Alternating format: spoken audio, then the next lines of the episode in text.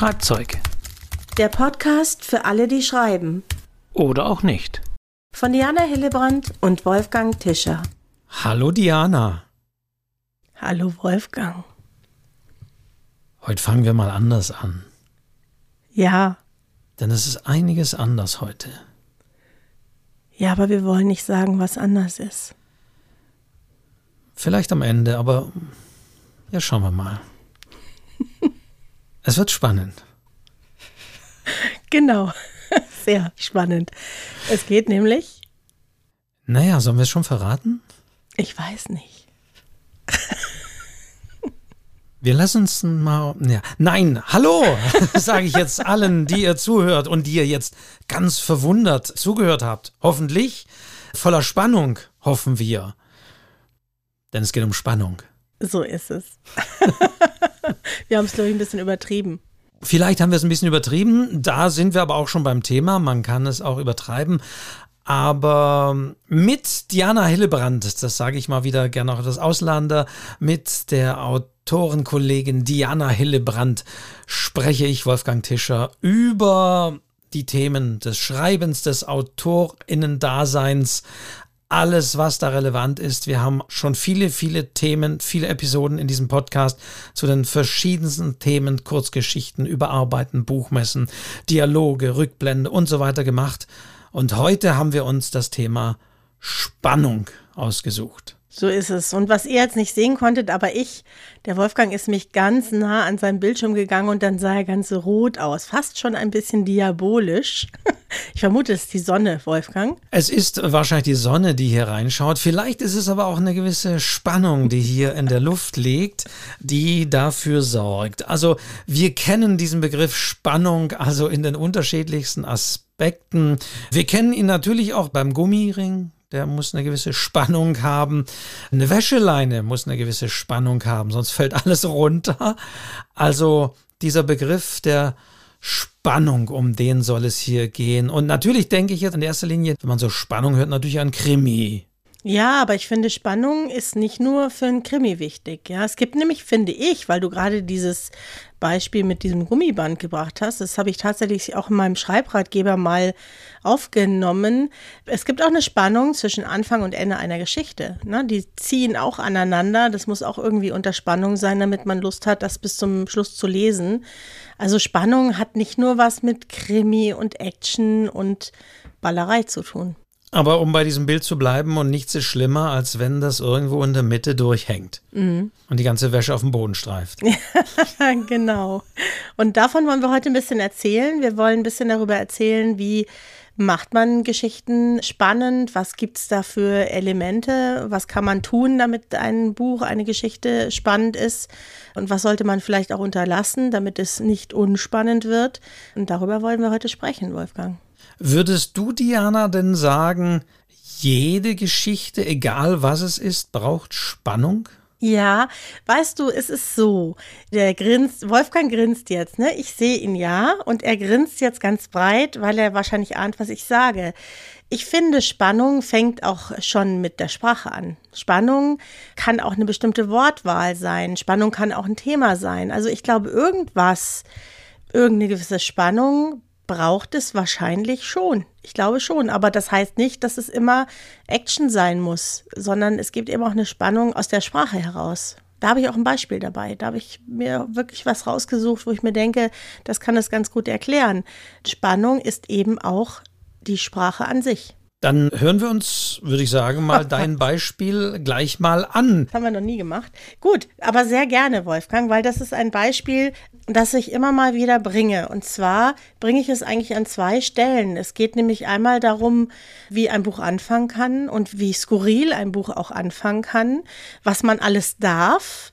Und ich finde, in diesem Buch, dieser Anfang, der baut eine bestimmte Spannung auf, weil man eigentlich gar nicht weiß, was los ist. Oder vielleicht auch doch. Und das lese ich jetzt mal vor. Erwachen. Wie wenn man auf den Schalter drückt und der Raum sich mit Licht füllt. Sobald ich nicht mehr schlafe, bin ich im Betrieb, in Alarmbereitschaft, unter Strom, Geist und Körper perfekt funktionsfähig. Ich bin sechs Jahre alt und ein Genie, mein erster Gedanke am Morgen. Mein Gehirn erfüllt die Welt und die Welt erfüllt mein Gehirn.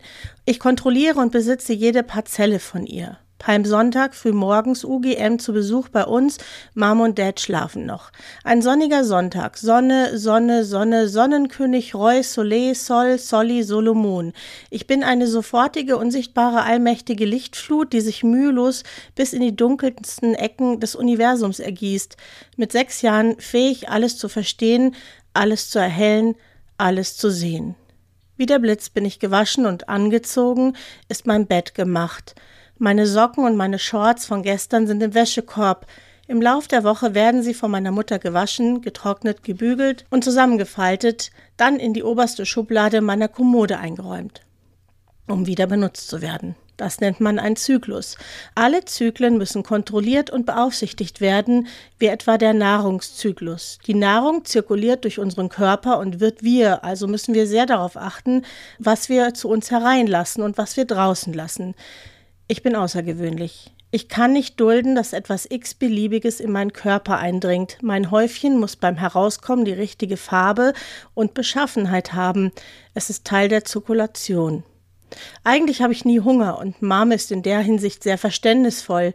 Sie gibt mir nur das zu essen, was ich mag und was leicht zirkuliert. Joghurt und Käse und Nudeln, Erdnussbutter und Brot und Müsli. Sie besteht nicht auf den ganzen Gemüse, Fleisch, Fisch, Eierseite von Ernährung. Sie sagt, ich würde es mir schon selbst nähen, wenn ich darauf Lust bekäme. Sie macht mir Mayonnaise-Sandwiches und schneidet die Kruste ab. Aber selbst dann esse ich nur die Hälfte oder ein Viertel und das reicht mir. Ich knabbere winzige Stückchen von dem Brot ab, feuchte sie im Mund mit Speichel an, schiebe sie mit der Zunge zwischen Lippen und Zahnfleisch, wo sie sich ganz langsam auflösen, weil ich sie eigentlich nicht herunterschlucken möchte. Das war der Anfang und ein Textbeispiel aus dem Buch Ein winziger Makel von der Nancy Houston. Und es geht scheinbar um einen etwas ungewöhnlichen Sechsjährigen. So ist es, um einen autistischen Jungen. Und das Besondere ist, dass das ja nie gesagt wird, sondern wir erleben es einfach nur dadurch, wie er auftritt, wie er ist, was er macht, was er denkt, wie er sich selber einschätzt. Wir merken sofort, mit dem ist irgendwas. Irgendwas ist an dem nicht normal, sage ich jetzt mal. Und da baut sich auch durch diese Sprache, die teilweise ohne Punkt und Komma auskommt. Also manchmal sind die Sätze wirklich einfach so, die stehen ganz alleine da in diesem Buch. Das kann ich jetzt nicht zeigen. Allein schon das erste Wort ist Erwachen, Punkt. Und dann geht es erst weiter. Und ich finde, das ist auch Spannung. Es ist Spannung, weil ich merke, ey, da steckt viel mehr dahinter, als ich glaube. Es ist eine sprachliche Spannung auch durch dieses Solo, Solomon, Soleil. Ja, es wird also auch so eine klangliche Spannung aufgebaut. Und das hat mit Cremi überhaupt nichts zu tun. Das heißt aber, wir wollen äh, bei äh, einer gewissen Spannung oder die Spannung erreicht oder wird dadurch erreicht, indem wir ja etwas wissen wollen. Mhm. Und in dem Fall, indem wir auch wissen wollen, was ist mit dem Jungen, was ist die Situation genau, warum ist er vielleicht so mhm. und was wird ihm natürlich im Laufe dieses Romans, dieser Geschichte begegnen. Genau. Das Besondere an diesem Buch ist auch noch, dass sie von hinten nach vorne erzählt wird. Also eigentlich fängt sie am Ende an. Es ist eine Generationsgeschichte. Es geht um verschiedene Mitglieder dieser Familie und das ist im Grunde der Jüngste und die geht dann sozusagen zurück. Also ich fand es damals sehr ungewöhnlich und dadurch sehr spannend und es ist für mich so ein Paradebeispiel, was man alles machen kann. Es ist ein tolles Buch und was Spannung beim Schreiben ausmachen kann. Und da liegt kein Toter um die Ecke. Darum geht es überhaupt gar nicht. Interessanterweise haben wir, das habe ich auch schon mal erwähnt, es gibt für mich so gewisse ja, Grundsettings, vor allen Dingen gleich am Anfang der Geschichte, die ich sage, oh, nein, besser nicht. Haben wir, glaube ich, schon mal drüber gesprochen. Und das Erwachen ist eines dieser Dinge, was in den meisten Fällen eher langweilig gestaltet ist. Mhm. Es sei denn, es ist bei Kafka, da haben wir es natürlich bei Gregor Samsa. Aber in diesem Fall natürlich genauso. Es ist ein Erwachen geschildert, mhm. aber es ist eben kein normales Erwachen. Es ist nicht das langweilige, Aufstehen, Zähne putzen, in den Spiegel schauen, Gott, wie sehe ich aus, was wir alle kennen, mhm. das wäre eher Langeweile, mhm. sondern es ist ein besonderes Erwachen. Und ich glaube, das ist natürlich ein bisschen der Gegensatz zu Spannung, ist eigentlich Langeweile. Würdest du das auch so sehen? Ja, das würde ich auch so sehen. Also wir müssen ja unsere Leser, unsere Leserinnen dazu bringen, das äh, weiterzulesen und wie auch immer wir diese Spannung erzeugen, dass man das möchte und diese Neugier auch erzeugen. Alles ist gut, damit man dabei bleibt. Ja, und bei dem Buch ist es auf jeden Fall für mich, ist immer Geschmackssache, ne? Aber für mich ist es gelungen. Wie viele Seiten hat das Buch? Weißt du es? Hast du es komplett vor dir? Ich habe es hier, das ist im Rowold Verlag erschienen. Und es hat, ähm, Quellenangaben brauchen wir nicht. Ich schaue mal gerade nach. Blätter, Blätter, Blätter. 357 Seiten, lach nicht, da sind halt so viel Anhänge. Ja, ja, ja, klar. Nein, also du musst, ich glaube, niemand wird das nachkontrollieren und uns hier. Also wir freuen uns immer über Rückmeldungen, aber bitte schreibt es nicht, ich habe das Buch auch und es stimmt gar nichts, hat 352 Seiten oder so. Nein, darum ging es gar nicht. Nein, ich, ich wollte nur sagen, wenn wir jetzt von Spannung sprechen, dann gilt mhm. es natürlich darum, und das ist natürlich auch ein Punkt, über den wir sprechen müssen, über diesen ganzen Zeitraum, diese, mhm. diese ganzen 300 und noch was Seiten auch aufrecht zu erhalten. Mhm. Das ist ja eine weitere Herausforderung für Bücher, anders als bei, bei einem Film, wo wir vielleicht 90 Minuten haben und sagt, das geht ja noch, aber Bücher, da liest man ja auch ein bisschen länger dran.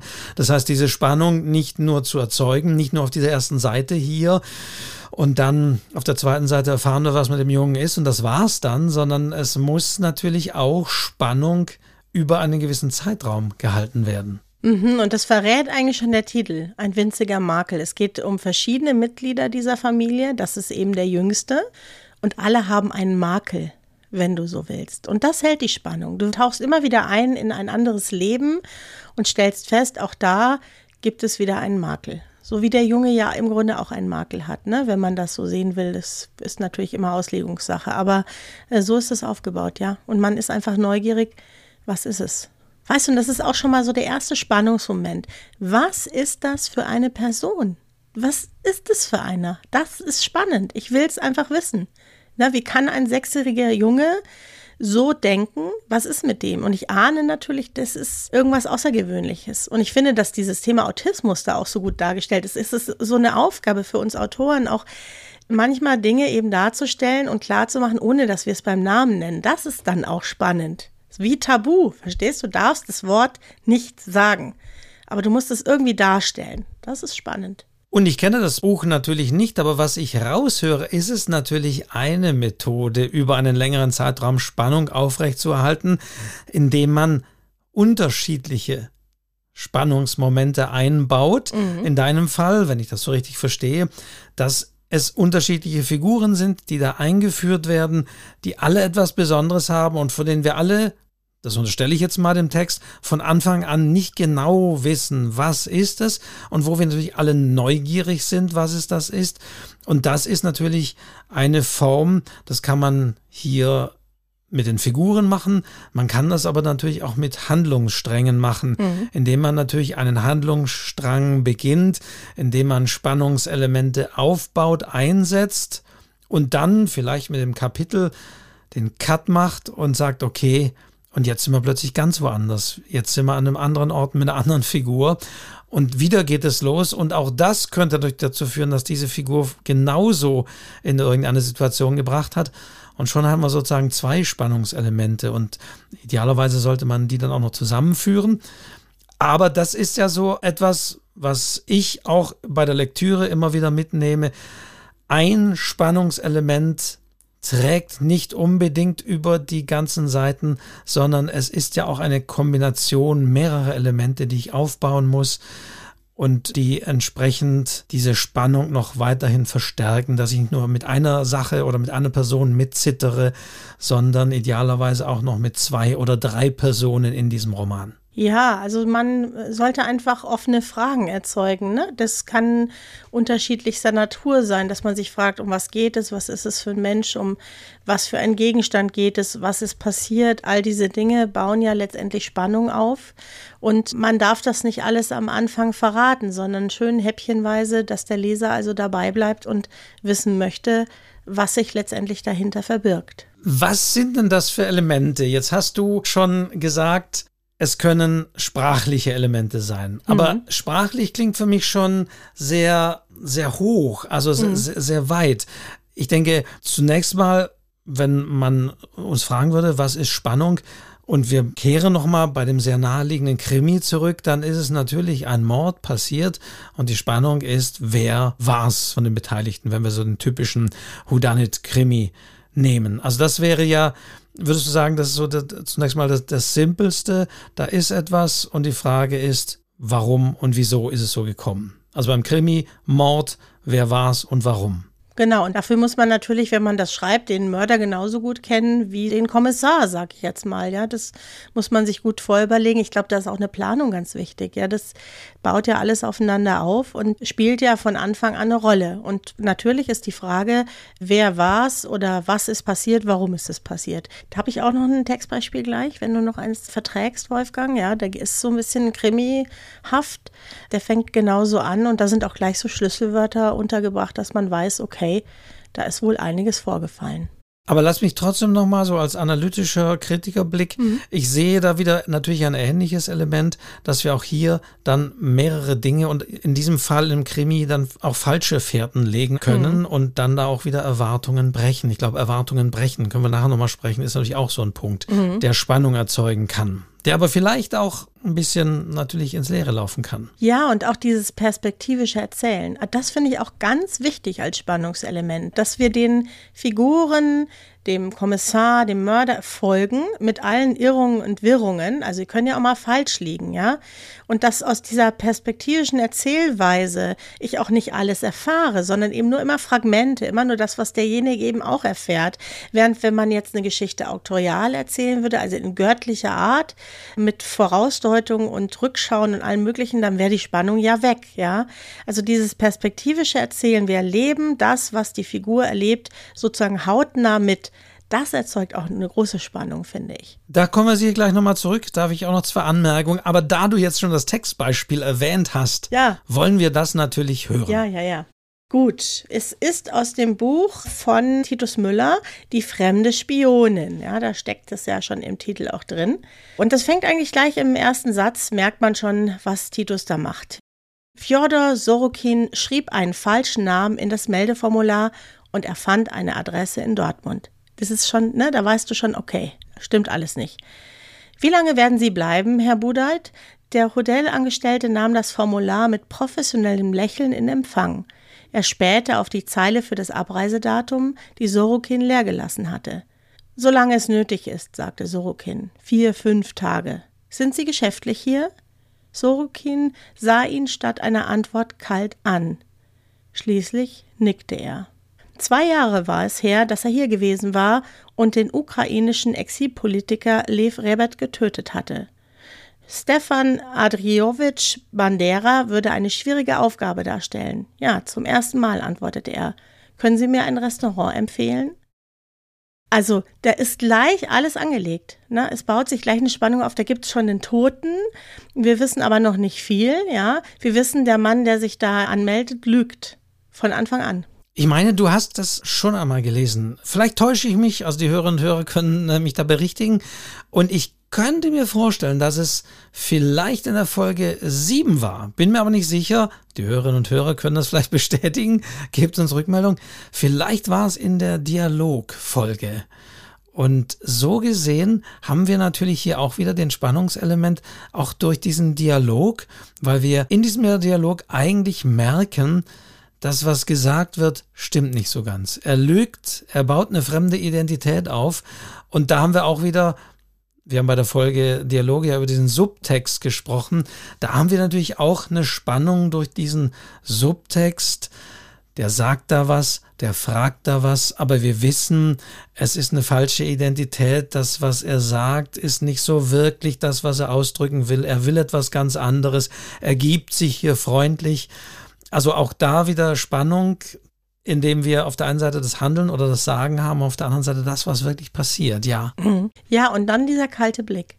Also es gibt ja so Schlüsselwörter und das ist ein Schlüsselwort. Er schaut ihn kalt an, und sagt erstmal nichts. Ja, und dieser kalte Blick, der sagt ja schon auch was über diese Figur aus, ne? Der sagt was über diesen Charakter. Zumindest erwarten wir es, ja. Es ist vielleicht dann ganz anders, aber zumindest ist es etwas, was einem Leser, einer Leserin sofort auffällt. Der kalte Blick, dann die falschen Angaben und dann kommen ein paar Sätze weiter. Wird da schon dieser Tod beschrieben. Und kalte Blick lass ich mal so als Kritiker gerade mal noch so zu. Übersteigert ist es ja dann immer das Lächeln, das die Augen nicht erreicht und so weiter. Ne? Das ist ja in manchen auch immer wieder gern gesagt. Er lächelte, aber seine Augen blieben kalt und so weiter. Ja. Ja, aber da muss ich, es ist auch manchmal ganz schön schwer. Ne? Es ist ja irgendwie alles schon gesagt und man rutscht da manchmal so ein bisschen in solche Dinge rein. Man sollte sich natürlich immer was einfallen lassen, was frisch und neu und toll ist, aber es gelingt leider nicht immer, Wolfgang. Also ist es hier, um das mal wieder zusammenzufassen, schlichtweg auch neugierig machen. Mhm, mh. Also Leserinnen und Leser mhm. neugierig machen. Das ist ja auch mhm. Spannung. Man mhm. will wissen, was ist wirklich. Also man will entweder wissen, wer ist der Mörder ganz am Ende, mhm. oder man will eben wissen, Warum lügt er? Mhm. Was macht er da an der Hotelrezeption? Was ist wirklich sein Auftrag? Und was ist passiert? Ne? Was ist vorher schon passiert, was wir alles noch nicht kennen? Also Neugierde aufbauen, zum Beispiel durch Widerspruch, mhm. ist ja ein weiteres Element hier da, ja. was wir hier sehen. Genau. Auf jeden Fall ein Spannungselement. Wolfgang ist übrigens jetzt gerade blau. weil der wird so angeschienen von der Sonne, dass das irgendwie den Bildschirm blau macht. Ja. Sieht sehr spannend aus. Ein bisschen wie so ein alter Derek oder sowas, Wolfgang. Das Dumme ist, in einem Podcast könnt ihr das alles nicht sehen. Das heißt, diese Spannung können wir, können wir nicht mal auf, ich ein bisschen können Angst, wir nicht mal Wolfgang. auflösen, es sei denn, ja, ich stelle mich hier in den Schatten. Also das ist natürlich wiederum ein etwas unglückliches Spannungselement, Dinge zu erwähnen und Dinge zu erzählen, die nie aufgelöst werden. Du siehst, ich baue das gleich hier wieder ein. Ja, das ist aber sehr spannend, was du da machst. Ich glaube ja, du machst das absichtlich, um mich hier irgendwie aus dem Konzept zu bringen. Es wird dir nicht gelingen, Wolfgang. Ja, man darf natürlich diese offenen Fragen, dieses neugierig machen, das darf man nicht zu früh verraten. Das muss man schön fein einbauen in den Text. Darum ist eben, wie gesagt, so eine Planung auch, glaube ich, ganz wichtig. So eine Fragmentierung. Ne? Du erzählst immer wieder so ein Häppchen oder manchmal gar nicht so auffällig, sondern du versteckst es irgendwo. Der Leser merkt es an der Stelle vielleicht gar nicht so ganz genau und später klärt sich dann auf.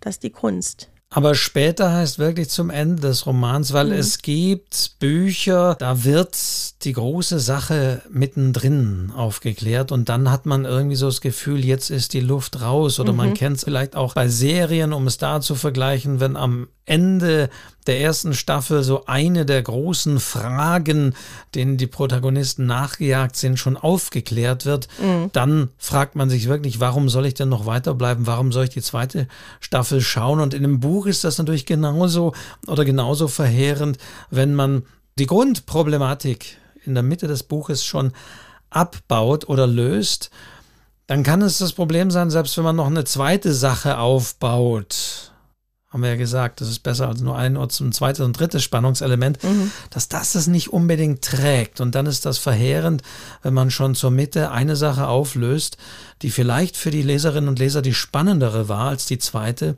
dass dann die meisten weg sind, sagen, ja, das Buch war gut, aber als in der Mitte das und das dann klar war, war es nicht mehr so spannend. Ja, dann ist so die Luft raus. Ne? Und das, ich glaube, das passiert tatsächlich, wenn man, ich bin jetzt auch nicht so eine große Plotterin, aber ich glaube, das passiert wirklich, wenn man zu wenig plant. Ich glaube, dass es wichtig ist, gerade bei solchen Dingen, sich so einen groben Handlungsplan zu machen, damit man die Dinge ineinander laufen kann und das auch nicht zu früh verrät, damit man so verschiedene Höhepunkte hat und das nicht alles so verpufft innen drin, weißt du? Das passiert, wenn man so drauf losschreibt.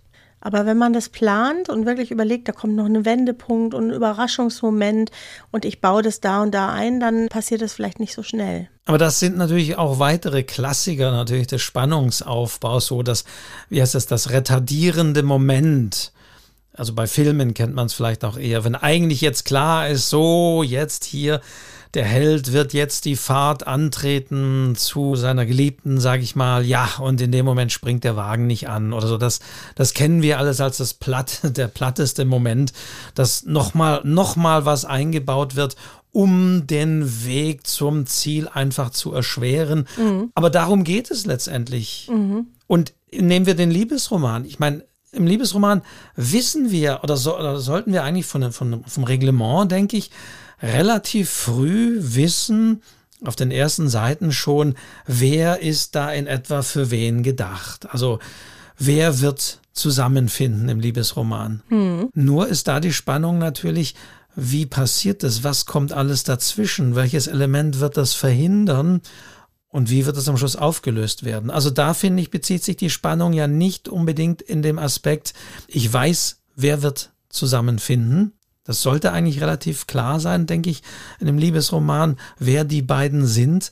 Aber mit welchen Irrungen und Wirrungen das passiert, dass die am Schluss zusammenkommen und was es verhindert, das wiederum ist hier das Spannende. Ja, wobei das auch sehr spannend sein kann, dass sich beide irren. Ne? Dass das, was die Leser und die Protagonistin in dem Fall vielleicht denkt, der könnte es sein, der ist es, dass sich das am Ende als falsch herausstellt und dass der wahre, tolle Mensch, der tolle Mann ganz woanders ist der so am Rande eine Rolle gespielt hat. Das gibt es da ja auch sehr oft, weißt du? Dass das so aufeinander zuläuft und du denkst ja, alles klar, die kommen jetzt zusammen und dann stellt sich raus, das ist ein falscher Hund, ja, oder keine Ahnung, kann ja alles Mögliche sein. Und der wahre Held, der wahre Prinz, der ist die ganze Zeit da, aber man hat ihn gar nicht so wahrgenommen. Das kann auch sehr spannend sein, Wolfgang. Das wäre natürlich das Legen der falschen Fährte und das wäre natürlich eine Spannung, die idealerweise ja dazu führt, dass man den Roman nochmal liest, mhm. weil man jetzt mehr weiß, als man vorhin wusste, weil diese Spannung aufgelöst ist, wer es denn nun wird.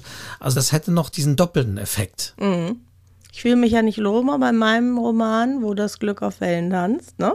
Da habe ich ja damit gespielt. Das ist nicht sofort klar. Ja, wobei es natürlich immer Expertinnen gibt, die sagen, wir haben gleich gewusst, da ist irgendwas. Das ist alles ganz anders. Die sind auf dieses Schema eingestellt. Ja, letztendlich gibt es ja bestimmte Regeln, denen du da folgst, aber man muss es ja nicht so einfach machen, ja. Und ich habe ja auch dieses Kinderbuch geschrieben, ne, die Paula, die da ihren Krokodilstift verliert am Anfang und den findet sie und die Kinder bei den Lesungen schauen immer am Ende, wo der ist. Die lesen immer das Ende und da habe ich es nicht geschrieben. Ich habe es ein bisschen weiter vorne gesetzt, also schon ziemlich am Schluss, aber nicht ganz ans Ende, damit es nicht so offensichtlich ist. Also da kann man auch mal ein bisschen drüber nachdenken, ne, wo man das dann anlegt. Ich habe da wirklich an die frechen Kleinen gedacht, die da bestimmt ans Ende gucken und sagen, ich gucke jetzt einfach, wo der ist. Und habe gesagt, nee, ist nicht mit mir. Dennoch kann es ein spannendes Element natürlich sein, dass wir nicht nur das Was drin haben, sondern das Wie. Mhm. Also ich denke nur an den Roman Choral am Ende der Reise von Vosnes Hansen. Ist schon ein paar Jahre älter, dieser Text. Da geht es um das Orchester auf der Titanic. Uh. Und da wissen wir natürlich alle, wie das endet. Mhm. Ich meine, auch bei dem Film mhm. Titanic mhm. wissen wir natürlich alle, dass es wahrscheinlich damit endet, dass das Schiff untergeht. Also es mhm. ist sehr unwahrscheinlich, dass es nicht gegen einen Eisberg stößt. Mhm. Und das heißt, wir brauchen uns den eigentlich nicht anschauen. Manche sagen das ja auch, warum soll ich einen Film über den Untergang der Titanic anschauen? Ich weiß doch, wie es endet. Aber das ist da ja nicht das Thema, was da am Ende passiert, sondern wie passiert es. Und das genau. kann in der Form von Liebesroman, die ich meinte, wenn es eigentlich relativ klar ist, ist die Frage, wie passiert es? Hm. Und wir haben es natürlich auch bei einer Geschichte, die auf der Titanic spielt, wo relativ klar ist, dass am Schluss wahrscheinlich alle tot sind und auch die Mitglieder dieses Orchesters, was in diesem Roman Choral am Ende der Reise beschrieben wird. Mhm. Aber da geht es natürlich darum, wie haben die da hingefunden, wie kamen die da zusammen und wie wird es letztendlich, wie genau wird es enden. Ja, und das ist ja auch eine Spannung, diese Vorausdeutung, genau zu wissen, worauf diese Geschichte hinausläuft. Du weißt es genau und du hast eigentlich Angst davor. Man verliebt sich ja in diese Titanic, in die Figuren, die verlieben sich in die Beziehungen zueinander und man weiß, am Ende wird es alles untergehen. Und das ist auch eine Spannung. Das ist so eine Spannung aus dieser Angsterwartung heraus, ja. Irgendwo steckt vielleicht auch noch ein Funken Hoffnung, dass vielleicht doch einer von denen irgendwo gerettet wird, ja. Aber das ist ja auch eine Spannung. Eine Spannung zu wissen, ich weiß eigentlich genau, was passiert und es wird schrecklich sein. Also das ist immer wie beim Theater mhm. das klassische Drama natürlich, mhm. wo wir wissen, am Schluss sind alle tot. Ja. Aber wie kommt es dazu? Was passiert alles? Um Gott, jetzt auch noch das. Oh yes, ist jetzt auch noch das. Oh, da stürzt alles auf die ein. Natürlich, also bei einem Drama, da wissen wir, das endet nicht gut. Mhm. Und bei einer Liebesgeschichte wiederum erwarten wir natürlich, dass sie idealerweise doch gut endet mit einem Happy End.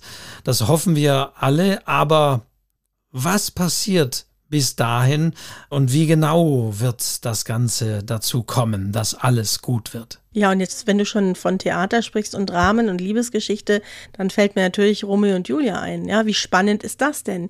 Jedes Mal hegst du die Hoffnung, denkst du jetzt, ah, jetzt klappt's und es geht völlig daneben. Ja, und es ist furchtbar traurig. Ich habe wirklich Rotz und Wasser geheult, als ich das gelesen habe.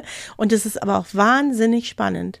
Es ist schrecklich spannend und traurig und schön und das ist auch toll. Es geht ja nicht gut aus, leider. Also Insofern müssen wir uns das auch nochmal überlegen, dass es nicht darum geht. Natürlich wächst eine gewisse Spannung, dass etwas eben nicht vorhersehbar ist, dass wir nicht wissen, wohin es führt, aber es kann auch anders sein. Ja, das ist manchmal gerade das Spannende, wenn es dann anders ist, als alle erwarten. Hat auch eine Spannung, ja. Und was auch noch spannend ist, was man auch ein bisschen unterschätzt, es kann auch ein bestimmtes Thema sehr spannend sein. Also jetzt habe ich hier mal aus meinem Bücherregal ein Buch gezogen, das ich vor vielen, vielen, vielen Jahren gekauft habe, von einem Autor, der immer wieder ja sehr zwiespältig gelesen wird. Die einen sagen, es ist Schund, aber die anderen schwärmen dafür. Und zwar ist das Paulo Coelho. Veronika beschließt zu sterben. Wirklich das Thema zu sagen, am 11. November 1997 entschied Veronika, jetzt sei es endlich an der Zeit, sich das Leben zu nehmen. Also so ein Tabuthema, ja, Selbstmord, ja, das wirklich zu thematisieren, sogar vorne auf diesen Titel drauf zu schreiben, das ist auch spannend. Und auch das hatten wir schon einmal in der Folge. Kann natürlich das Spannende sein oder es gibt Autorinnen und Autoren, ich nenne da immer wieder Paul Auster, die in Andeutungen schon auf der ersten Seite eigentlich die komplette Geschichte erzählen, mhm. aber natürlich nicht so in den Details, sondern in Andeutungen.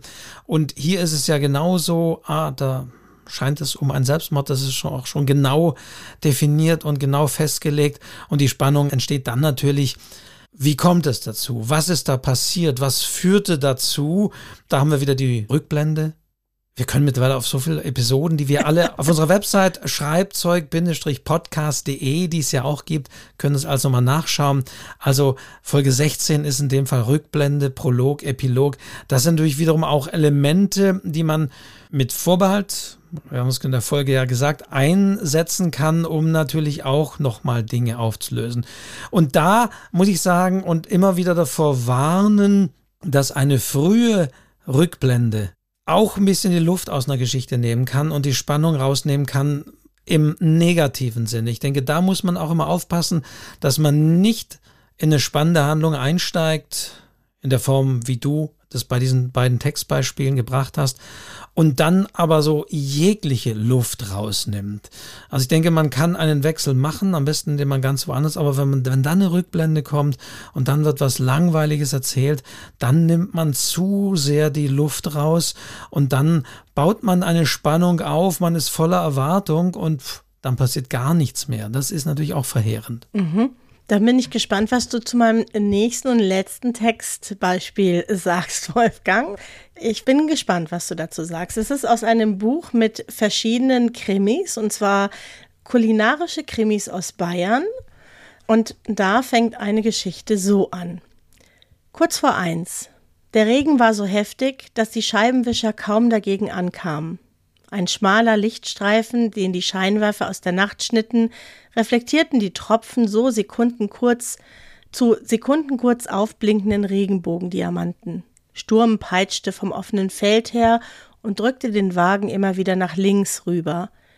Bert steuerte mit einem heftigen Ruck gegen und Anna wachte auf, weil ihr Kopf gegen die Scheibe krachte. Ein Moment lang wusste sie nicht, wo sie war. Dann sah sie wieder Berts angespanntes Gesicht neben sich. Seine Finger hielten das Lenkrad krampfhaft umklammert, zu viel Bier und Korn, ihr war übel. Der Wagen wurde vom Sturm gebeutelt. Fahr nicht so schnell. Bert reagierte nicht. Er hatte auch zu viel getrunken. Jetzt war er wie ferngesteuert, er wollte nur noch nach Hause. Anna schloss die Augen und klammerte sich am Haltegriff fest. Sie trank sonst nicht so viel. Wenn sie mit dem Auto unterwegs waren, fuhr er hin und sie zurück, normalerweise. Und sicher hätte sie auch heute nichts getrunken, wenn er sich nicht wieder so unsäglich aufgespielt hätte. Er, Herbert Richter, der letzte authentische Urbayer. Na schön. Er war immer in Erlangen geboren. Als seine Eltern, beide aus Hessen, dort gerade studierten, aber leider waren sie kurz darauf auch wieder mit ihm zurück nach Frankfurt gezogen. Der Abend bei Eduard und Martina in Feldmochen war wie immer wunderschön gewesen. Da passiert nämlich genau das. Ja, ich komme in den Regen, in den Sturm, die kracht gegen die Scheibe, sie haben zu viel getrunken, ich bin in so einer Erwartungshaltung und dann kommt der Abend bei Eduard und Martina in Feldmoching war wie immer wunderschön gewesen. Was sagst du jetzt? Ja, also ich erkenne die Spannung, dass da jetzt irgendwas passiert. Ich, ich war, ich gebe zu, ich war ein bisschen abgelenkt, weil mich hat das Wort Regenbogendiamanten gestört in diesem Text. und mich hat es gestört, dass ihr Kopf gegen die Scheibe krachte, weil in dem Moment dachte ich schon, da ist jetzt schon der Unfall passiert, aber gemeint ist eher gegen die Seitenscheibe des mhm. Autos. Mhm. Also da würde ich kleine Lektoratsanmerkungen haben, das hat mich leider das Wissen.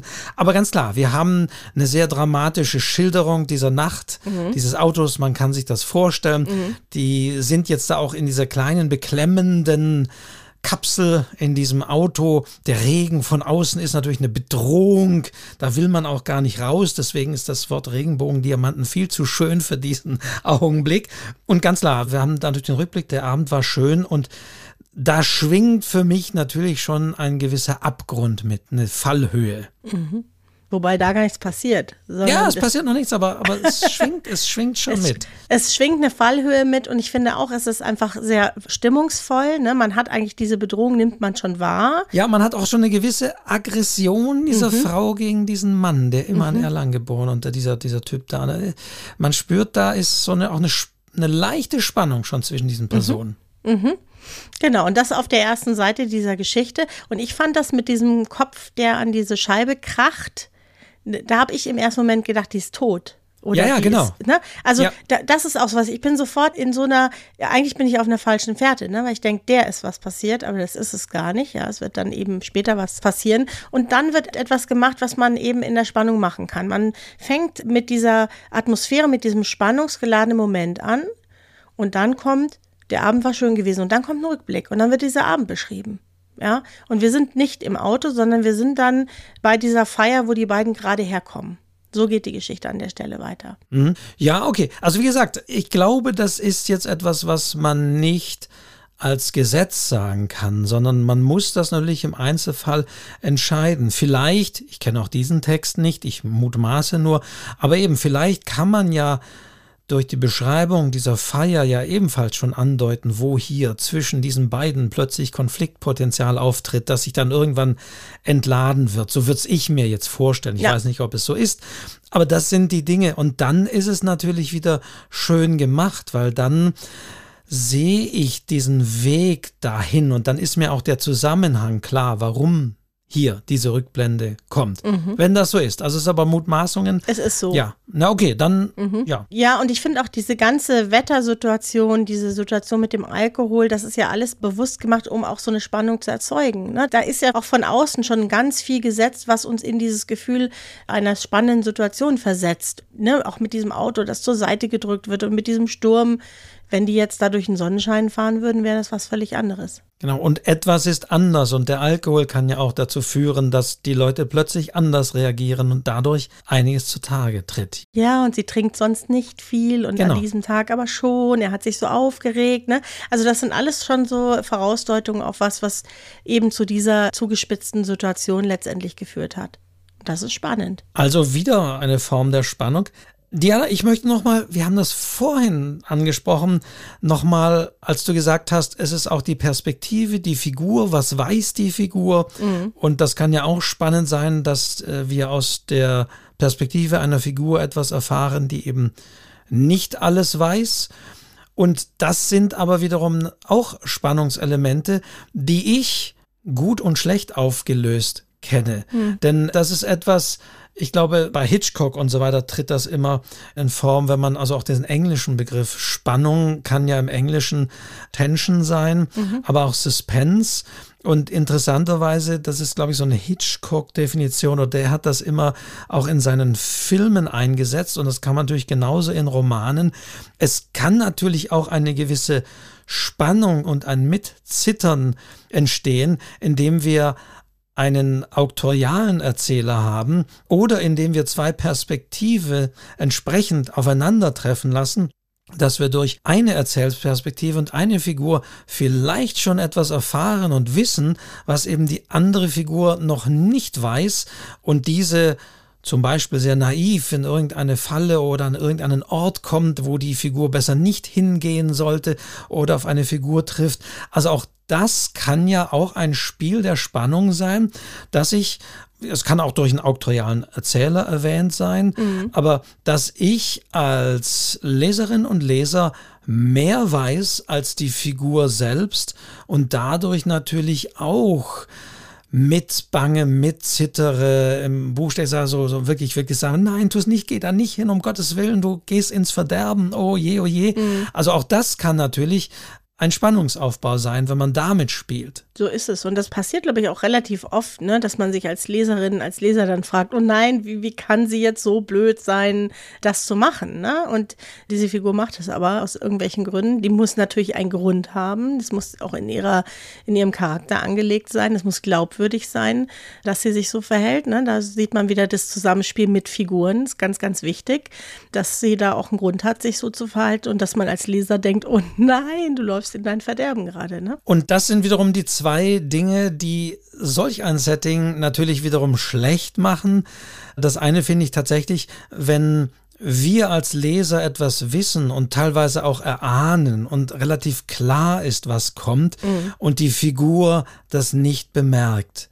Du hast gerade gesagt, es muss nachvollziehbar sein. Also wenn wir wissen, ja klar, die Figur, was weiß ich, hat eine gewisse Information nicht, die wir als Leserinnen und Leser bekommen haben, zum Beispiel von mhm. einer anderen Figur in einem anderen mhm. Kapitel, dann ist es nachvollziehbar. Aber schlimm finde ich tatsächlich, wenn man dadurch versucht, Spannung aufzubauen, indem eigentlich jetzt etwas passiert, was relativ klar ist, aber die Figur weiß es nicht, die ist so naiv, die merkt es nicht. Und das finde ich, egal ob Buch oder Film, ist so eine billige Art von Spannung, die Figur naiv zu lassen, die Figur überhaupt nichts von dem, was da kommt, irgendwie merken oder erwarten zu lassen, das finde ich ist eine, eine billige Art von Spannung. Ja, und da sind wir eigentlich wieder bei der Figurenplanung, ja. Wenn du das natürlich anlegst und die hat so gewisse naive Züge oder bei bestimmten Dingen denkt sie nicht nach oder was auch immer, ja, oder sie hat irgendwas erlebt und das ist gut gegangen, keine Ahnung, das legt man ja an. Und wenn dann der Leser diese Figur in verschiedensten Situationen erlebt, wo sie sich eben teilweise naiv verhält, dann nehme ich dir das später auch ab. Ja, dann kommt es nicht so aus dem Hut gezaubert. Wenn das aber so plötzlich kommt, eigentlich ist es eine ganz taffe Person, die alles Mögliche durchblickt und plötzlich erkennt sie aber nicht diese Falle, dann nehme ich das eben nicht ab. Und dann ist es einfach schlecht geplant. Das ist auch eine schlechte Figurenplanung. Und die zweite Variante oder Spielart oder schlechte Spielart dieser Version, die bisweilen manchmal auch bei bekannten Autoren und Autoren vorkommt. Das ist wiederum die, wenn wir als Leserinnen und Leser weniger wissen als die Figur. Du weißt, was ich meine? Ich muss mal gerade drüber nachdenken. Ja, zum Beispiel zwei Figuren treffen sich. Sie sind in einem Druck und in einem Problem. Und sie mhm. sprechen miteinander und dann endet zum Beispiel das Kapitel mit, ja, und plötzlich hatten sie eine Idee und ah, ihnen ja. wurde ganz klar. Mhm. Oder plötzlich entdeckten sie auf einen Zettel und sie blickten drauf, sie lasen den Inhalt dieses Zettel und plötzlich wurde ihnen klar, was die Lösung ist mal so gesagt. Und wir als Leserinnen und Leser ja, würden da gerne denn? die Schulter blicken und sagen, äh, verdammt mal, jetzt hast du Autorin und Autor mir wirklich alles haarklein beschrieben, was sie denken, was sie sehen, was sie machen. Und plötzlich erwähnst du einen Zettel, auf dem etwas Wichtiges steht, aber du enthältst es mir vor. Der Sauerei. Und das ist ein sehr billiger Trick, den man mhm. manchmal, ich habe ihn gelegentlich, Stephen King setzt ihn manchmal ein, aber glücklicherweise löst er das relativ schnell wieder auf, sodass man es ihm gerade noch verzeiht. Also das ist dann okay. Aber ich finde, das ist auch eine billige Art, Spannung zu erzeugen, wenn uns als Leserinnen und Leser etwas vorenthalten wird, was mhm. die Figuren wissen im vermeintlichen Versuch, dadurch spannend zu sein. Was steht da wohl auf dem Brief? Aber eigentlich könnte es mir doch gleich gesagt werden. Mhm. Ja, und man hüte sich vor diesem Satz, den du jetzt auch ein paar Mal gesagt hast plötzlich hatte sie eine Idee. Ja, das ist sowieso was, was ich immer streiche, wenn, das schreibt man manchmal, ne? Aber das ist ja Quatsch. Ich will das ja gar nicht sozusagen den Lesern so servieren, sondern die macht einfach irgendwas und dann merkt der Leser schon, dass sie wohl eine Idee hatte, ja? Also dieser Satz und das, äh, manchmal liest man das von Kindern. Und plötzlich hatte sie eine ganz tolle Idee und das ist natürlich völlig in Ordnung, wenn Kinder das schreiben. Aber Schriftsteller, da würde ich diesen Satz nicht so hinstellen, sondern ich würde sie einfach mal machen lassen. Und dann merkt man schon. Oder man merkt es eben auch nicht und dann ist es wieder spannend, ja. Also das Wort plötzlich ist ja sowieso so ein, ja. mit dem man sehr vorsichtig umgehen sollte. Mhm. Wir kennen das oder du kennst es sicherlich auch als die ja. billigste Art natürlich zum Beispiel auch eine spannende Szene aufzulösen, wenn du in einer Schreibgruppe auch irgendwie, die sollen gemeinsam, also jeder ergänzt einen Satz und so weiter und so fort und dann wird auch irgendwie eine wahnsinnig spannende Sache erzählt und irgendeiner hat dann aber keine Idee, wie das jetzt aufgelöst wird oder wo es hingeht und dann kommt so ein Plötzlich erwachte sie. Ja, fürchterlich. ja. ist, also wie gesagt, bei Kindern ist es in Ordnung, die machen das auch manchmal, ja.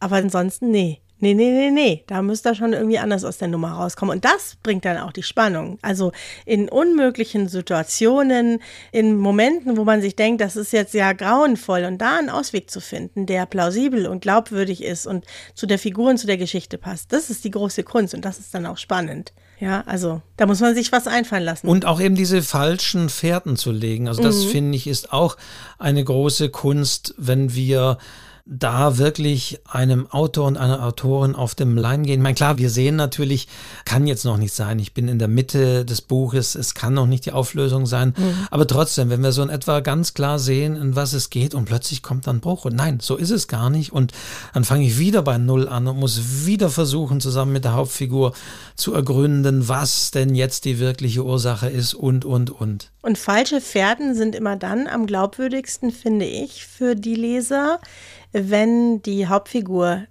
genau das Gleiche denkt. Also wenn die diesen Irrungen folgt, ja. Und wir Leser, hurra, wir folgen natürlich der Figur und denken sie, ja, ja, jetzt hat es im Griff, jetzt passt alles. Und man denkt sich nichts dabei, ne? Das sind die besten falschen Fährten, weil wir sie einfach dieser Figur abnehmen. Auch wenn es gar nicht stimmt. Gibt es noch was, damit es spannend bleibt? du, ja, was ich noch wichtig finde, ist wirklich so eine sprachliche Geschichte. Ja, weil jetzt haben wir so die Themen durchgesprochen und wie kann man anfangen und wie kann man es aufbauen.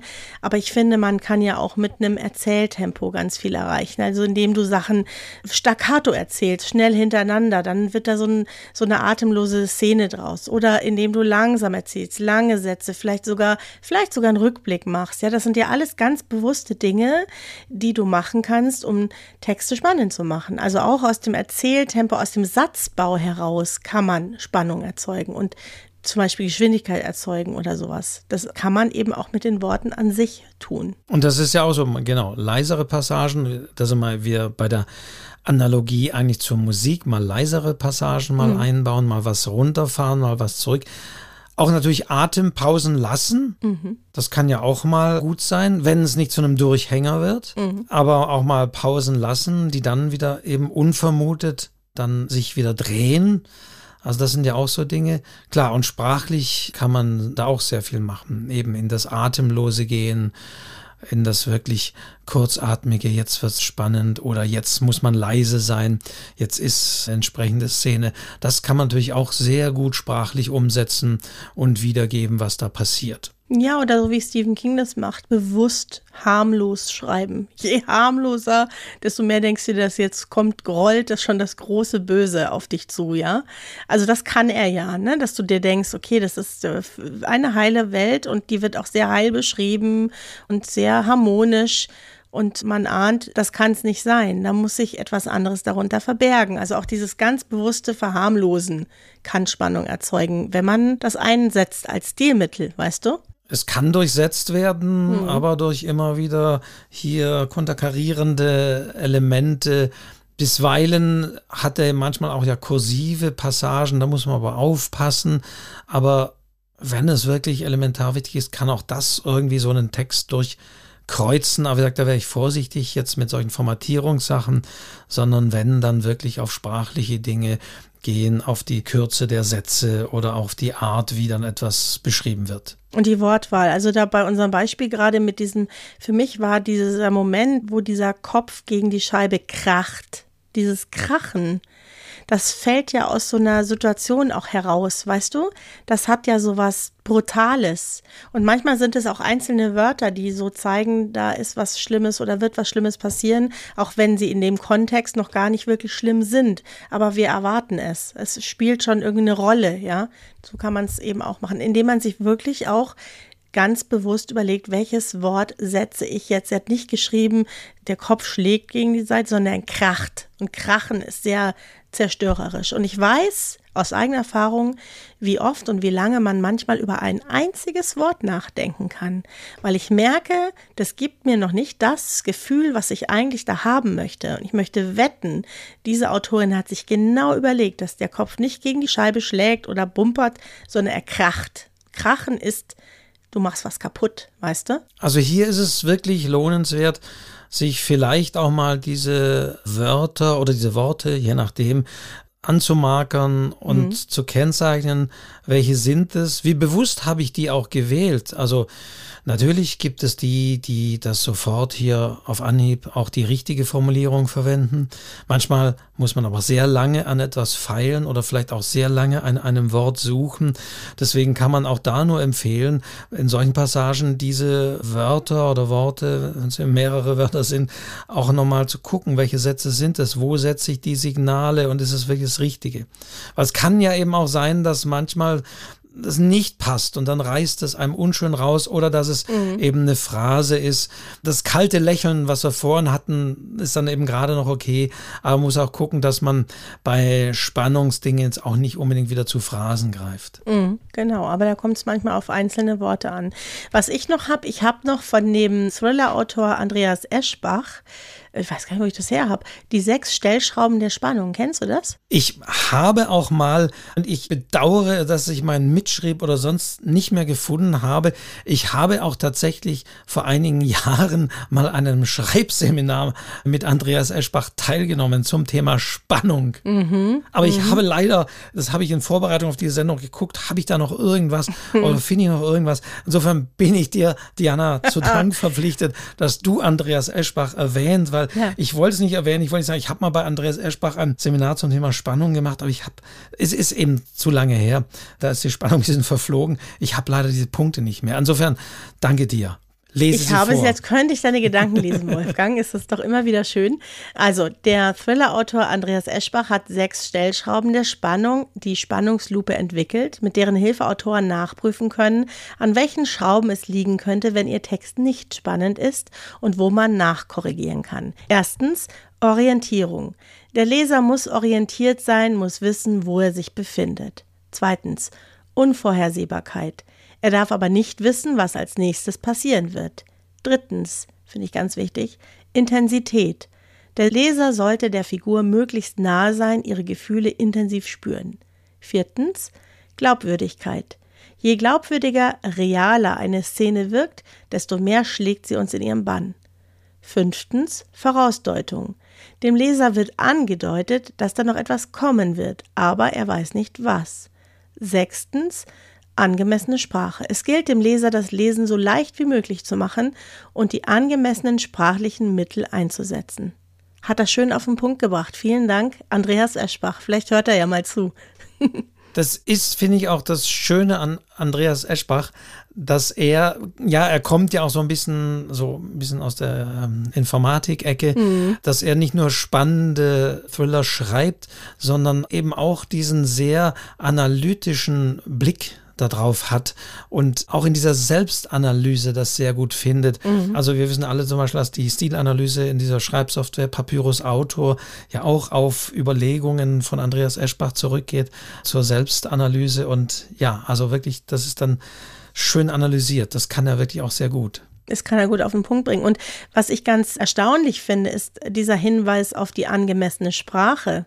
Ja, also es dem Leser so leicht wie möglich zu machen, das auch zu erfassen. Ich kenne ja viele Textbeispiele auch aus meinen Schreibkursen, die sich da verkorksen. Weißt du, die wollen es besonders gut machen und da kommen Sätze raus, wo ich mir manchmal denke, wenn du den liest, weißt du ja gar nicht mehr, was gemeint ist. Und vielleicht ist es gerade in der Spannung wichtig, da eine Klarheit zu schaffen, dass von vornherein die Situation klar ist, dass man sich nicht damit beschäftigen muss, das jetzt sozusagen für sich zu übersetzen, sondern dass man sich ganz allein auf diese Handlung konzentrieren sein kann und auf das, was eben da gerade passiert.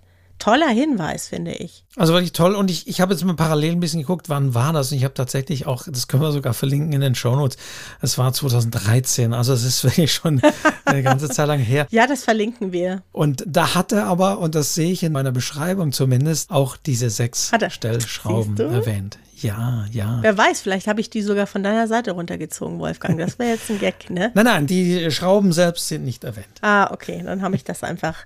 Ich bin da irgendwann mal drüber gestolpert, weil ich sie so auf den Punkt fand, ja. Also auch mit dieser Intensität, wir sind nah, das ist dieses perspektivische Erzählen, diese Glaubwürdigkeit, das haben wir ja auch gesagt, ne, dass es einfach in der Szene mit der Figur glaubwürdig sein muss, was die tut oder wie sie eben reagiert.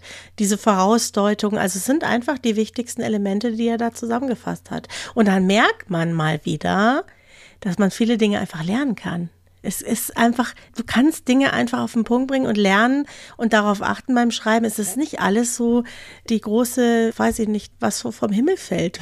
Es gibt einfach so Techniken. Ja, und es ist kein Zufall, warum das eine Buch spannender ist und das andere weniger spannend. Ja. Das ist nicht die Intuition der Autorin oder sonst wie, sondern das ist letztendlich auch ein Überlegen und ein genaues Analysieren vielleicht auch, was ist wo, was muss ich vielleicht auch rausstreichen. Auch das ist, denke ich, wichtig, dass man sich tatsächlich auch überlegt, hm, diese eine Szene, ist die wirklich notwendig oder wird da allzu viel Luft aus der Geschichte rausgenommen? Ja, genau. Aber Diana, ich habe noch eine kleine Form der Spannung. oh ja. Eine sozusagen innerhalb des Textes, die wir nicht unerwähnt lassen sollten. Der Cliffhanger. Ja, Mensch, natürlich.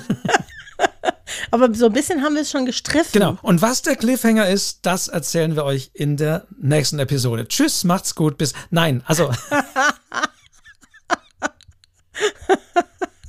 Aber das ist, ihr wisst, was gemeint ist, dass eben der typische Cliffhanger etwas aufbauen, bis zum dramatischen schlechthin bringen und dann sagen, wie es weitergeht, gibt's in der nächsten Folge. Also resultiert auch daraus. Ich glaube, ich habe es nicht mehr genau nachgelesen, aber mir ist es in Erinnerung, dass das noch aus dieser Zeit dieser Schwarz-Weiß-Western kommt, wenn eben buchstäblich so eine Kutsche mit Pferden so an einem Abgrund hing.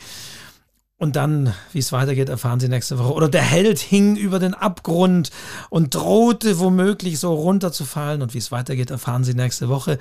Also diese Art der Spannung, wo man ausweglos. Jetzt ist er tot und in der nächsten Folge greift er dann auch nach dem Stein und wirft den gegen den Bösen und der fällt selber neben ihm runter und er selbst zieht sich wieder hoch und so. Das kennen wir ja alles. Aber der Cliffhanger ist natürlich so ein Element, dass ich Klar, ich könnte es auch in einem großen Roman einsetzen, so Romantrilogie am Ende der ersten Folge. Ich meine, Herr der Ringe hat ja in gewisser Weise auch dann den Cliffhanger. Aber der Cliffhanger ist natürlich auch eine Sache, die ich kapitelweise betreiben kann. Ja, Dan Brown macht das, haben wir auch irgendwann schon mal erzählt, Dan Brown macht das ja gerne, wobei der sogar noch einen Schritt weiter. natürlich gerne. macht- ja, das ist ja auch spannend. Und da ist es ja häufig noch nicht mal so, dass du sozusagen diesen Cliffhanger hast und dann geht es an der Stelle wieder weiter im nächsten Kapitel. Oh nein, es geht an einer ganz anderen Stelle weiter. Es wird eben nicht sofort aufgelöst. Ein bisschen wie auch diese Serienformate das teilweise machen. Hier, wie heißen sie alle, Lindenstraße und so, ne? Du erlebst irgendwas Dramatisches, machst beim nächsten Mal an und es geht an einer ganz anderen Stelle weiter. Du willst eigentlich wissen, was ist jetzt mit den beiden und du weißt es einfach nicht. Das ist schon spannend und das kann man auf jeden Fall einsetzen. Ich mag das nur dann nicht, wenn das so ein erkennbares, wiederkehrendes Muster hat. Das habe ich schon mal gesagt. Das nervt mich irgendwann. Wenn es immer, immer so ist, du kannst dann zwar auch nicht aufhören zu lesen, also Ziel erreicht, aber das nervt mich. Wie geht's dir damit? Ja, also natürlich, weil man muss auch gucken, es gibt auch da gut gemachte und schlecht gemachte Cliffhanger. Und natürlich kann man einen Thriller und einen Krimi wirklich in sehr kurze Kapitel einteilen und jedes einzelne Kapitel endet mit einem Cliffhanger. An jedem Ende jedes einzelnen Kapitels passiert irgendwas Unerwartetes, kommt eine unerwartete Antwort, bleibt der Dialog merkwürdigerweise in der Luft hängen, taucht jemand auf und es wird nicht gesagt, wer es ist. Also das kann ich ja wirklich sehr exzessiv betreiben und wirklich durchgängig. Aber ja, man muss aufpassen, dass das nicht allzu billig gemacht wird. Also es gibt manchmal wirklich gute Cliffhanger. Auch Sebastian Fitzek, muss ich sagen, hat manchmal wirklich sehr unerwartete Cliffhanger. Ich weiß nicht, ob ich das Beispiel hier schon mal erwähnt habe. Das war damals aus seinem wie hieß es, Noah oder, diesen Roman, wo ein, da erinnere ich mich dran, eben ein Operationssaal beschrieben wird und dann heißt es plötzlich, dass dieser ganze Operationssaal absackt am Ende und du was, was, oh Gott, was ist passiert? Und dann erfährst du eben, Und das finde ich ist okay, wenn man das gleich dann im nächsten Kapitel erfährt, dass sich dieser Operationssaal eben an Bord eines Flugzeugs befindet. Ah. Und das Flugzeug, also das ist dann so aufgelöst. Aber es hat diese, mhm. diese, eben diese verstörte, oder dass man auch damit spielt oder damit spielen kann, dass man ja beim Lesen gewisse Dinge nicht sieht und eine Figur eben ganz anders ist, wie man sie sich vorstellt oder sonst wie. Also da kann man damit spielen. Und ja, so wie du sagst, wenn das dann im nächsten Kapitel überhaupt nicht mehr da weitergeht und ein großer Bruch kommt und das auch das Muster ist, dass wirklich ein Cliffhanger kommt und im nächsten Kapitel bin ich ganz woanders und dann kommt wieder ein Cliffhanger und ich bin wieder ganz woanders mhm. und erst dann, mhm. nach dem vierten Cliffhanger bin ich wieder mhm. nach dem ersten Cliffhanger. Genau. Dann nervt das irgendwann, wenn es zu, zu weit dauert, dann habe ich auch ein Problem. Aber ich denke, wenn das noch relativ schnell aufgelöst wird, vielleicht sogar gleich im nächsten Kapitel, dann geht das noch. Also man sollte auch da das mit Bedacht einsetzen und wenn man meint, man müsste wirklich jedes Kapitel mit einem Cliffhanger beenden, dann sollte man das aber auch gut machen, weil wenn es nur ein billiger, genauso wie ich vorhin sagte, es ist billig, eine Figur mehr wissen zu lassen, das wäre ja auch so ein Cliffhanger. Sie entdeckten hm. einen Zettel, blickten drauf und dann wurde ihnen plötzlich alles klar. So, Cliffhanger. Wenn es aufgelöst wird im nächsten Kapitel, ist es okay. Wenn es aber erstmal nicht aufgelöst wird und wenn die Figuren ewig ein Vorwissen haben, ist es blöd. Ja. Würde ich sagen. Das stimmt. Und jetzt hast du gerade noch was gesagt. Du bist heute so ein Nebensätzler. Ja, ja, ja, ganz toll. Nein, du hast so völlig im Nebensatz gesagt, der Fitzek hätte so detailliert diesen Operationssaal beschrieben. Das ist nämlich auch noch was. Detailliertes Beschreiben eines bestimmten Ortes, einer Szene, eines Settings, auch das ist sehr spannend, weil wir immer das Gefühl haben, da müssen wir genau hinschauen. Das ist ja wie ein genaues Hinschauen an einen bestimmten Ort zu einem bestimmten Moment. Und das kann man eben auch mit detaillierten Beschreibungen machen, manchmal minutiös, auch zeitlich einordnen und so. Und das kann eben auch sehr spannend sein. Da können wir jetzt wieder diskutieren und die Zuhörerinnen und Zuhörer, wie weit der berühmte Einstieg von Theodor Fontanes, Effi Briest, dieses Gutshaus von Kremmen, was da ganz genau mit seinen Gärten und Mauerchen und so weiter beschrieben wird. Ich weiß nicht, wie lange, ein, zwei Seiten, bevor überhaupt was passiert, inwieweit das schon hinführt. Aber klar, ich hatte immer wieder häufig auch Filme erwähnt, also man kann auch da natürlich das so sehen, dass wir, ich denke nur an David Lynch, der hat ja so ganz beängstigende Kamerafahrten mhm. auf etwas zu mhm. und man denkt, oh Gott, oh, was passiert? Und die Spannung steigert sich.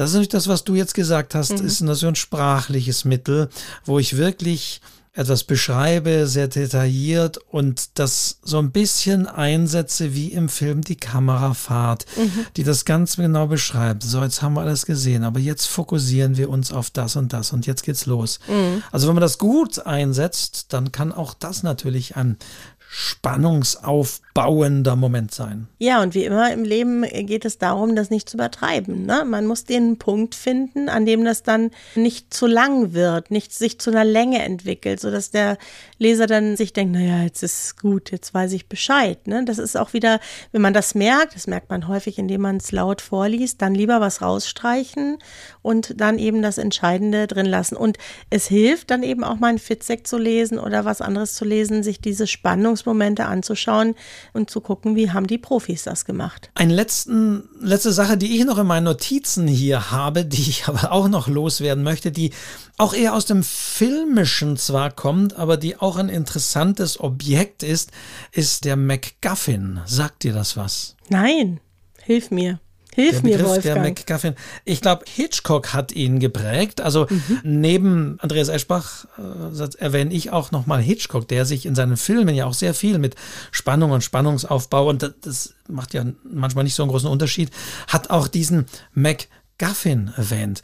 Und das ist einfach ein Ding, ein Element, das gar nicht so wichtig ist, dem trotzdem alle nachjagen und äh, das für eine gewisse Spannung zeugt. Also zum Beispiel, es gibt so das Geheimdokument, das in die Hände einer völlig unbeteiligten Person gerät. Mhm. Und plötzlich ist diese völlig unbeteiligte Person in einer Auseinandersetzung von zwei, was weiß ich, gegeneinander kämpfenden Geheimbünden oder sonst wie involviert, weil ihr dieses Element in die Hand gefallen ist.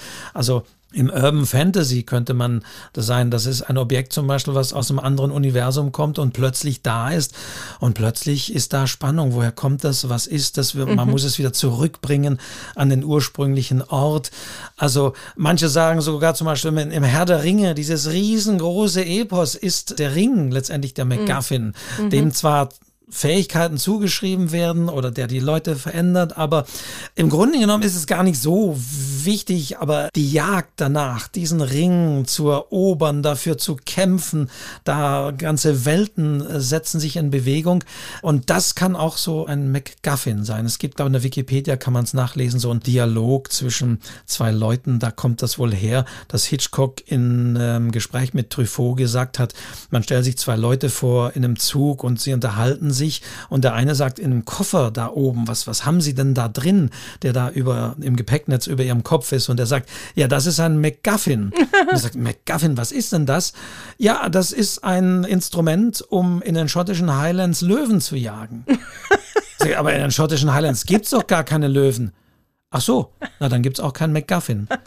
Also ein MacGuffin ist ein Element, was da ist, was auch eine gewisse Spannung erzeugen kann, dem alle nachjagen, ich, ich muss gestehen, ich habe noch nie einen Dan Brown fertig, aber ich glaube, da gibt es auch so Sachen. Der heilige Gral. Da wird immer der heilige Gral. Das ist ja Illuminati, der ja. heilige Gral wird da gesucht. Und mein Gott, ne, und jeder das hätte ihn gern. Alles, diese Elemente, um ja. Löwen in den schottischen Highlands, die MacGuffins äh, zu jagen. Es ist äh, nicht ganz so wichtig, aber das sind auch Dinge und Elemente, mhm. die Spannung erzeugen mhm. können. Alle wollen das erreichen, alle wollen dem nachjagen. Wie machen sie es? Auf welchem Weg? Wohin gelangt das Ding? Mhm. Gelangt das in die falschen Hände? Muss es da wieder abgejagt werden? Also man denke nur eben an gewisse oder auch Geheim, es können nur auch einfach nur Geheimnisse sein. Geheimnisse sein. Also The Man mhm. Who Knew Too Much. Also man muss ihn, Hitchcock finde ich in Sachen Spannung eben auch noch gut, ja. wo einfach jemand stirbt und im letzten Moment flüstert er dem was zu. Da sind wir wieder beim Element, ja, weiß ich, haben, wieder, haben wir wieder da was, wo der Protagonist mehr weiß als der Zuschauer. Aber trotzdem, also man kann natürlich auch gut mit diesen Elementen spielen, weil wie immer gilt, von all dem, was wir sagen, man kann es auch wieder brechen. Ja, und das Spannende ist ja, das auszuprobieren und seinen eigenen Weg da auch zu finden, seine eigenen Möglichkeiten auszuloten bei den Geschichten, die man schreibt. Wolfgang. Spannung vorbei? Äh, niemals. Nein, weil wir haben noch eine ganz große Spannung. Wir werden in 14 Tagen eine neue Folge machen und wir verraten nicht, um was es geht. Aber ihr könnt euch schon mal darauf einstellen. Sonntag um 0 Uhr wird es diese Folge geben. Dort sehen wir uns. Dort hören wir uns wieder.